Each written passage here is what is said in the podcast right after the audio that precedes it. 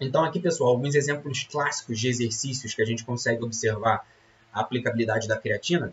Tiros de corrida nos primeiros momentos de um treinamento.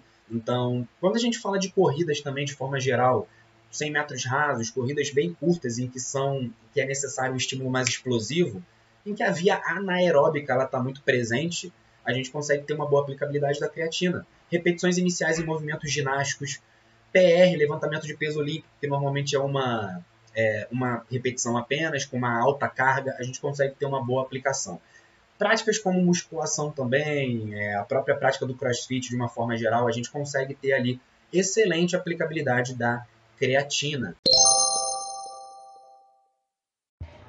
Gostou desse episódio do nosso podcast, Nutri? Ele foi só um pedacinho das nossas aulas completas e gratuitas que vão ao ar todas as quartas e domingos no YouTube.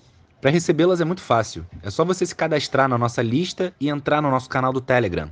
Os links estão na descrição desse áudio. Um abraço e nos vemos lá.